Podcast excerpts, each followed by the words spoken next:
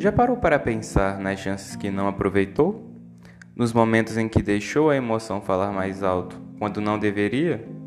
Ou nos momentos em que avaliou mal a situação e não agiu da melhor forma? Tenho certeza que sim. Mas já parou para pensar por que afinal de contas se comete esses erros?